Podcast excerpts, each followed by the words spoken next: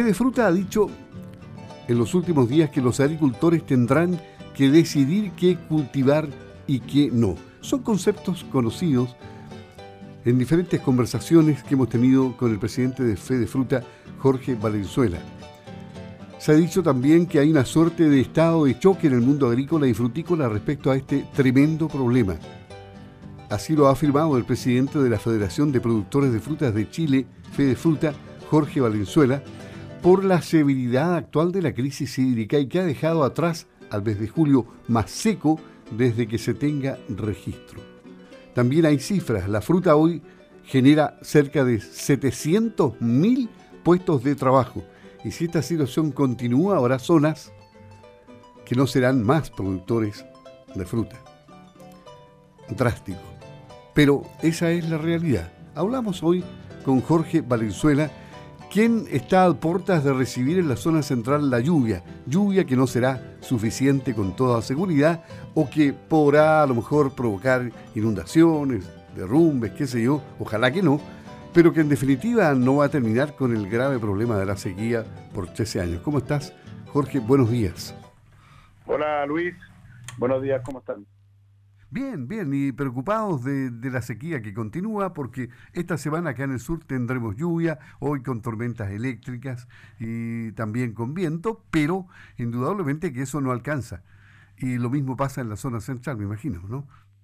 Bueno, aquí estamos en la zona central esperando la, la, lluvia, eh, que aparentemente van a ser una realidad, pero como dices tú muy bien, eh, esto nos ayuda, va, va a aliviar, nos va a ayudar un montón pero no, no soluciona un problema de tantos años y tan de fondo como es la sequía.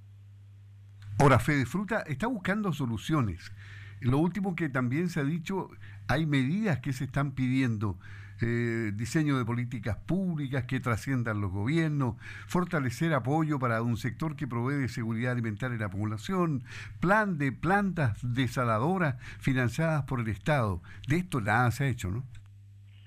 Nada, bueno, mira, esa es un poco la, a ver, de lo macro a lo micro, o de lo micro a lo macro, mejor. ¿ah? ¿eh? en, agua, en Chile, no se ha hecho nada en términos de, inversión eh, como, como país. Por lo tanto, hay un mundo de cosas por hacer.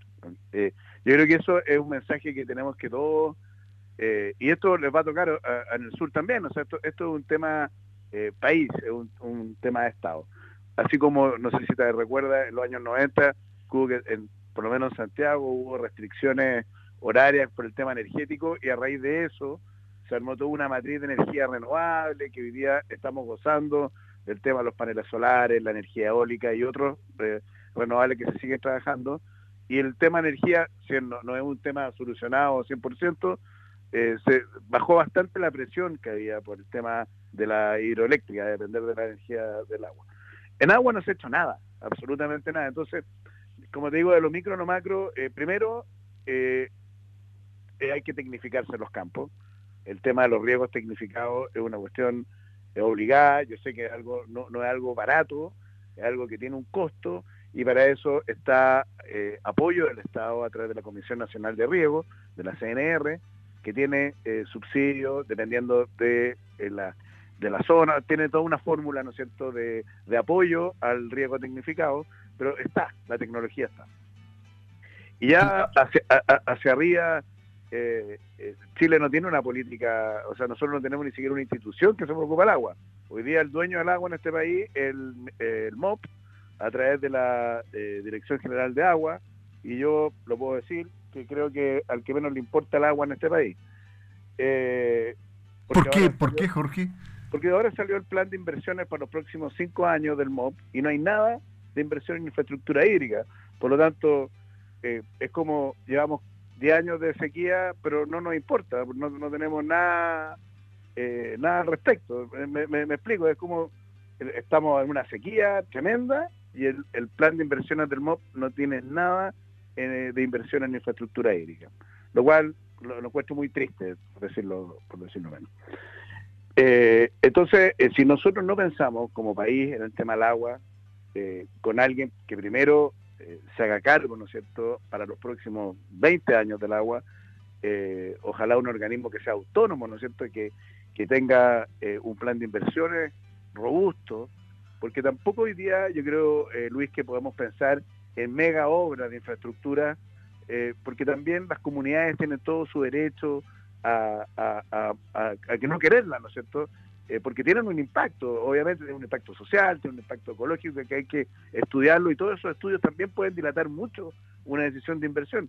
Por lo tanto, yo creo que hay que, hay que, hay que revisar cada cuenca, cada río, eh, en su propia realidad, ¿no es cierto?, eh, de, su cuenca hidrográfica y en función de eso ver qué inversiones o qué mejoras hay que hacer para eh, tener agua. Puede de repente ser un embalse de un tamaño menor, ¿no es cierto?, que te asegure agua para esa localidad, qué sé yo, las plantas desalinizadoras, si en alguna cuenca no te da el ángulo, el ancho, la, o, el río no tiene, ¿no es cierto?, o no va a tener la capacidad de, acumular agua, bueno, pensemos en otra alternativa como son las plantas desalinizadoras.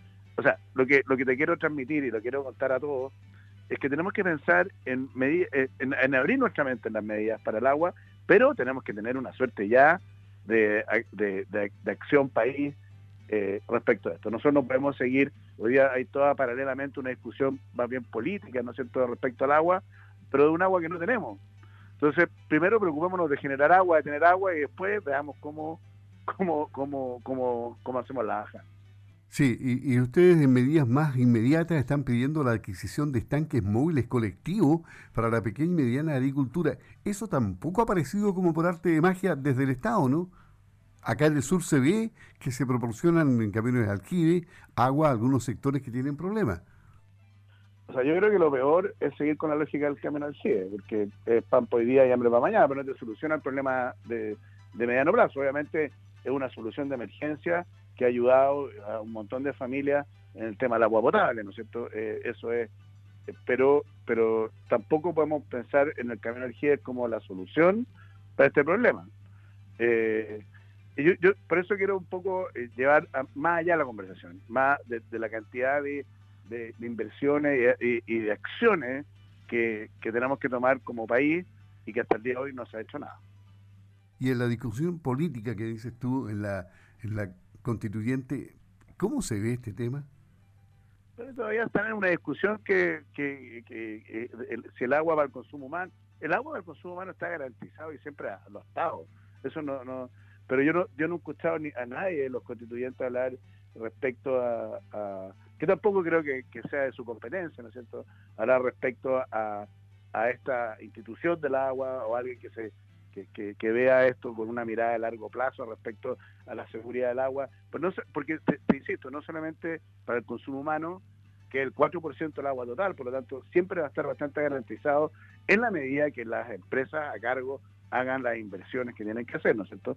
Pero ¿qué pasa con los sectores productivos que viven, que vivimos del agua?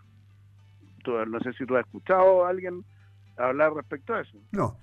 Nada. Eh, por, lo, tanto, eh, creo que todavía es una, es una discusión que... Pero no sé si está dentro de la competencia de lo que tengan que hablar los constituyentes. Muy bien. El presidente de Fede Fruta, Jorge Valenzuela, con el inagotable tema del agua que estará presente por muchos años más. Inclusive hasta se ve romántico el tema de sacar agua del aire. Buena, buena idea, que nace en España hace tiempo ya y que hoy día se puede a lo mejor masificar, eh, condensando desde eh, el agua desde el, desde el oxígeno. ¿Qué te parece? No, a ver, toda idea siempre bienvenida, pero nosotros todavía, yo creo que para pensar en eso, que también hay que pensarlo, yo creo que hay que estar abierto a todo tipo de, de tecnología que hoy día están cada vez más disponibles pero primero preocupémonos de lo, yo creo, que primero tenemos que preocuparnos de lo, de lo, más básico. Eh, y te, insisto, yo creo, yo eh, celebro todas las tecnologías y que en España lo pueden hacer. Mira, en España tienen la mayor cantidad de plantas desalinizadoras que hay en el mundo. Ellos producen agua eh, dulce en base a agua de mar.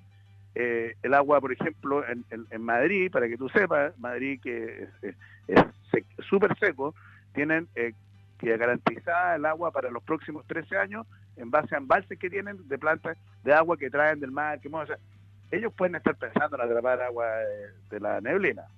Nosotros tenemos que primero pensar un poquito más alto. Perfecto. Un gusto haber conversado contigo, Jorge. Que esté muy bien. Hasta pronto. Gracias, Luis. Gracias. Adiós. Jorge Valenzuela, el presidente de Fe de Fruta, aquí en Campo al Día.